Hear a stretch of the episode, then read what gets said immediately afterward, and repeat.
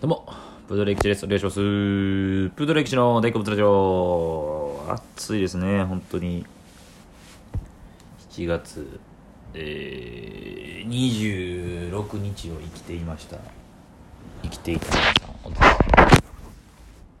あの、めちゃくちゃ暑かったですね。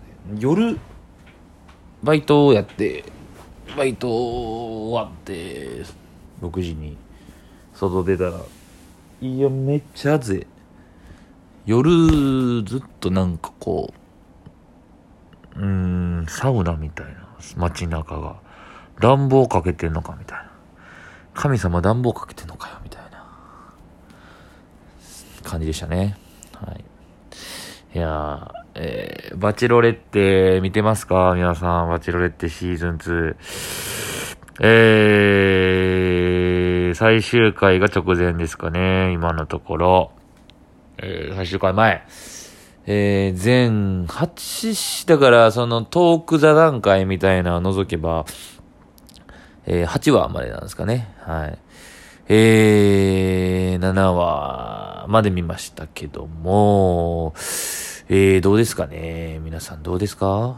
うん。いや、あの、なんか、ちょこちょこ言われてんのは、今回、いや、そのね、前回の、バチェロレッテではないんですけど、バチェラーが、バチェラーのシーズン4が刺激強すぎましたよね。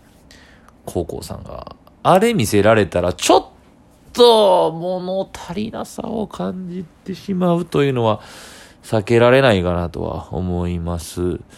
で、えー、まあ、ネタバレを言いますとね、えー、だから僕多分前回喋ってないですよね、前回の。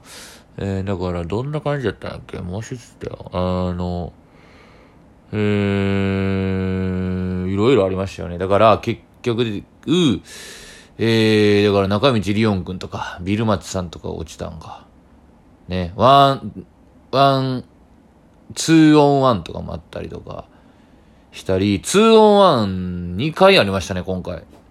えー、安倍さんがね、落ちちゃったりとかして、ネタバレしますからね、全然。安倍さんが、いい人だったんですけどね。安倍さんおしゃれですよね。安倍さんなんかめちゃくちゃイケイケらしいですね、インスタとか。僕は見てないですけど、噂によると。なんか、僕、その、安倍さん、40歳のね、最年長の安倍さん、靴最初作ってた人。あの人が、なんかおとなしそうに見えるんですけど、意外とイケイケな感じ。ま、みんなイケイケなんやろな、結局。あの、一番体に合った服着てませんでした。なんかバンダナ首に巻いたりとかしませんでした。一番なんか、おしゃれやなと思ってましたね。はい。で、えー、だから中道リョン君も男前でしたけど落ちましたね。やっぱ24歳っていうことで年下物足りひんかったんかな、ミキさんからしたら。ミキさん28。ミキさんもなんか今まで歴代年上と付き合ってきてそうやもんな、今まで。うん。マクファ年下か。ああ、長谷川さんが年上やな、だいぶ。はい。で、まあいろいろありまして、えー、えー、前週、だから、今は、最新話ですね。今は前週更新されたのが、7話か、エピソード7か。えー、3人に絞られました。これ毎年、毎年じゃない、毎回恒例のバチェラーとかの恒例の、えー、実家訪問ですね。はい。もう前回からうすうす気づいてはいるんですけども、実家じゃないですよね、あれね。まあコロナのあれなんかな。うん。完全レンタルスペースとかですよね。実家じゃないと思うんですけど、おそらく。どうなんですかねまあ、その、J のとことかはまあちょっと実家っぽかったけど、うん。3人残ってます。その3人、J、長谷川圭一さん、マクファ、この3人。えー、バスケ、バスケ、ラグビー、ミキさん、アスリートがお好き。ね。アスリートとヒゲがお好き。すごいですね。全員ヒゲ生えてますから。うん。わかりやすいですね、ミキさんの好みが。うん。で、えー、J は、えー、だから、実家で待っといたニュージーランドなんでね、ちょっと会えないんですけど、なので、ショートステイ、ショートステイ、ホームステイ。だから、日本のお母さん、日本の家族と会うわけですね。うん、みんなめちゃくちゃ優しい感じで。J いいですね。よかったですけどね。うん。で、えー、マクファーがちょいせこいなと思ったの。いや、そう、今回思ったのが、え、えー その、J に関しては、実家、ほんまのお父さんお母さんじゃないじゃないですか。日本のおお母さんとえー、お兄ちゃんみたいな。あもちろん血は繋がってない。日本人。J はニュージーランド人なんでね。はい。で、マクファーに関してはもう完全リモート出演なんですよ。お母さんがなんかシンガポールかなんかどっかですよね。お母さんだけ。しかもリモートで喋っただけです。で、長谷川さんが唯一純粋な日本人というか、えー、長谷川さんは、だからほんまに外国人、ハーフ、日本人なわけですよ。残ってるのが。で、長谷川さんが、えー、バスケ選手ですね。36歳。えー、一番長身。えー、僕は、長谷川さんの意識してね、長谷川圭さんを意識してパーマ当てた、当てたぐらい、かっこいい、シュッとしてある感じなんですけど、えー、新潟です。新潟の、えー、これは実家訪問じゃなかったですね。今回もなんか、料亭みたいなところでご飯食べるみたいな感じだったんですけど、ちょっとおもろかったですよね。まあなんか、あのー、ね、弟さんが、実はバスケットボールプレイヤーらしいですね。めっちゃおしゃれな。お父さん、僕の弟が言ってたんですけど、僕の弟はバスケ業界でちょっと働いてたんですけど、あの、めっちゃ、あの、すごい選手らしいですよ、弟の方が。で、弟のね、あの、嫁さんかながちょっと結構突っ込みどころだったというか、ティファニーさんでしたっけ？ステファニーか あの、タレントさんみたいな、モデルさんみたいな感じなんですかね。弟の嫁やのに、お兄さんの、義理のお兄さんにタメ口使うかなってちょっと思っちゃったんですけど。うん、そこ、まあまあ。まあでもそれぐらいフレンドリーな家庭っていうことなんでしょうね。家族っていうことなんでしょうね。はい。で、そうそう。で、フェアじゃないなと思ったんですよ。っていうのも、さっき言ったんですけど、実家、えー、J は実家っていうか、実の親じゃないじゃないですか。で、えー、マクファーは実際に会ってないリモート。えー、長谷川さんだけ あの、実際にがっつり会ってるわけですよね。がっつり話してるわけですよね。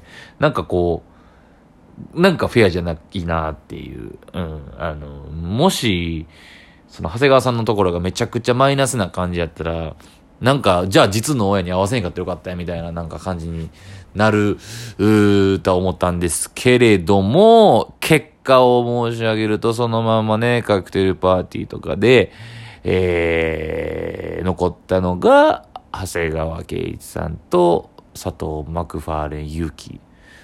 圭一さんとマクファーが残りましたよね。で、J が落ちちゃったと、J が片言みたいな感じで、英語かな？さ、なんかね、別れの言葉言うてましたけど、うーん、バスケ二人が残ったんですよね。はい。バスケ二人残りました。なので、その、まあね、実家に、あの、新潟の実家の方に会うのを別にマイナスで働くこともなく、実家訪問もうちょっと面白くなってほしかったなぁ。ここがいつもいつも面白いんですよね。バチェラー、バチェロレッテシリーズで。いつもちょっとピリつくというか、めっちゃマイナスに働くとことかも面白いんですよ、そこで。えー、ね、かつてバチェラーのシーズン3の時にね、野原遥さんっていう方が残ってて、あの時4人5人ぐらい残ってたんちゃうかな。そこにね、バチェラーが自宅訪問行くんですけど、えー、野原遥さんってすごいスーパーモデルみたいな、めちゃくちゃ綺麗な方なんですよ。めちゃくちゃスタイルいいんですけど、野原遥さんの、えー、実家の家系みんながめちゃくちゃぽっちゃりやったっていう。あれはすごかったですね。なんかそういうとことかが見れたりとか、生活感が見れたりとか、えー、全然ちゃうやん、お父さんお母さんとか、とかがおもろかったんですよ。で、しかもめっちゃ結構ピリついたりとか、あの子どうやねんとかっていうね、あ大丈夫か？みたいなこととかもあったりとか、えー、もあっそういうのがちょっとなかったんでね、平和ですね。今回ちょっと。みんな優しいというか。うん。はい。で、二人残ったわけですよ。さあ、どっちやと思います？どっちやと思います？ケイチさんか、マクファ。まあでも、普通に考えたらケイチさんっぽいんですよ。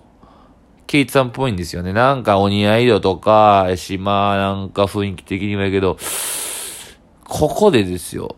マクファを選んだ、なんかまあ、ちょっと物足りないというか、このシリーズちょっと前回よりはみたいなことを言われてるんですけど、逆に、マクファーを選んだら、ミキさんが、それはそれで逆におもろいなっていう、逆と言い方でしたらさですけど、だって、ファーストインプレッション一番最初の時に渡してるんですよ、マクファーに。で、えー、それ以降ももう、サップっていう川のね、デートとかでも、マクファのグイグイも周り無視、えー、協調性がないとこ、どうやねん。でもそんなマクファを、いいという、ミキさん。そしてもう一箇所、ストールンローズでリオン君がデートしてる時に、バラでね、あの、デートを奪い取るというやつ、そういうシステムを使って、えー、ヘリコプターに乗る直前に足止めをして、えー、奪い取って、リオン君が乗るはずだったヘリを、マクファーとミキさんがウーバーイトで乗っていったというとことかも、ミキさんは周りを顧みず協調せらないマクファーグイグイ行く。このグイグイだけを見て、あ、私にめっちゃ向いてくれてる。私のためで、私を第一に考えてくれてるというところに傾くという、マクファーに傾くという、すごくわかりやすい女性なんですよね。だから、これ逆にずっと最後までマクファーを貫き通したら、それはそれでね、もう、まあ、茶番やないかいみたいな感じのおもろさになるなっていう、ちょっと笑ってまうなっていうとこはありますよね。なんかそれはそれで面白いなっていう。でもまあ、うーん、なんか合ってる感じはね、長谷川圭一さんですけどね、どうでしょうね。いや、だからね、これ、前半部分、今回のバチェロレット前半部分は、前回のバチェロレッテのね、えー、萌子さんより、ちょっと身近に感じるというか、もちろんね、大社長ね、経営者、経営者ですけど、ちょっと好きがあったりとか、ゲラやったりとか、まあね、あの、高値の花すぎない、なんでしょうね、そことかでいいなと思ったんですよ。あ、なんか今回また全然違うなと。でもやっぱりバチェロレッテとなると、逆に萌子さんぐらいの高尚な方というか、なん手が届、なんていうかね、なんか、んあの、なかなか牙城を崩せないというか、ガードが硬いっていうか、じゃないやろな、言葉合ってるかわからんけど、それぐらいの感じの方が、えー、バチロレッテっぽいんかなっていう、ぽいってわかんないですけど、なんかそういう感じの方が良かったんかなっていう、単純ですよね。わかりやすいですよね、ミキさんって。だってマクファンみたいにグイグイグイグイ押せば、もう手紙でなんぼなくね。で、まあちょっとね、まあこれはしゃあないですけど、身内の話とかでも、あの、みんなが結構多用してて、手紙多かった思うんですよね。手紙を、で、めっちゃ泣くんで、手紙読んだら、ミキさんが。というとことか。まあだからストレートに分かりやすい方なんでしょうね。まあそことかまあ面白いですけどね。さあどうなるかということですよ。最終回ね。楽しみですね。バチロレって、これの感想を聞いてちょっとでも楽しみにしていただけたらと思います。バチェロレッテシーズン2の話でした。よいしょ。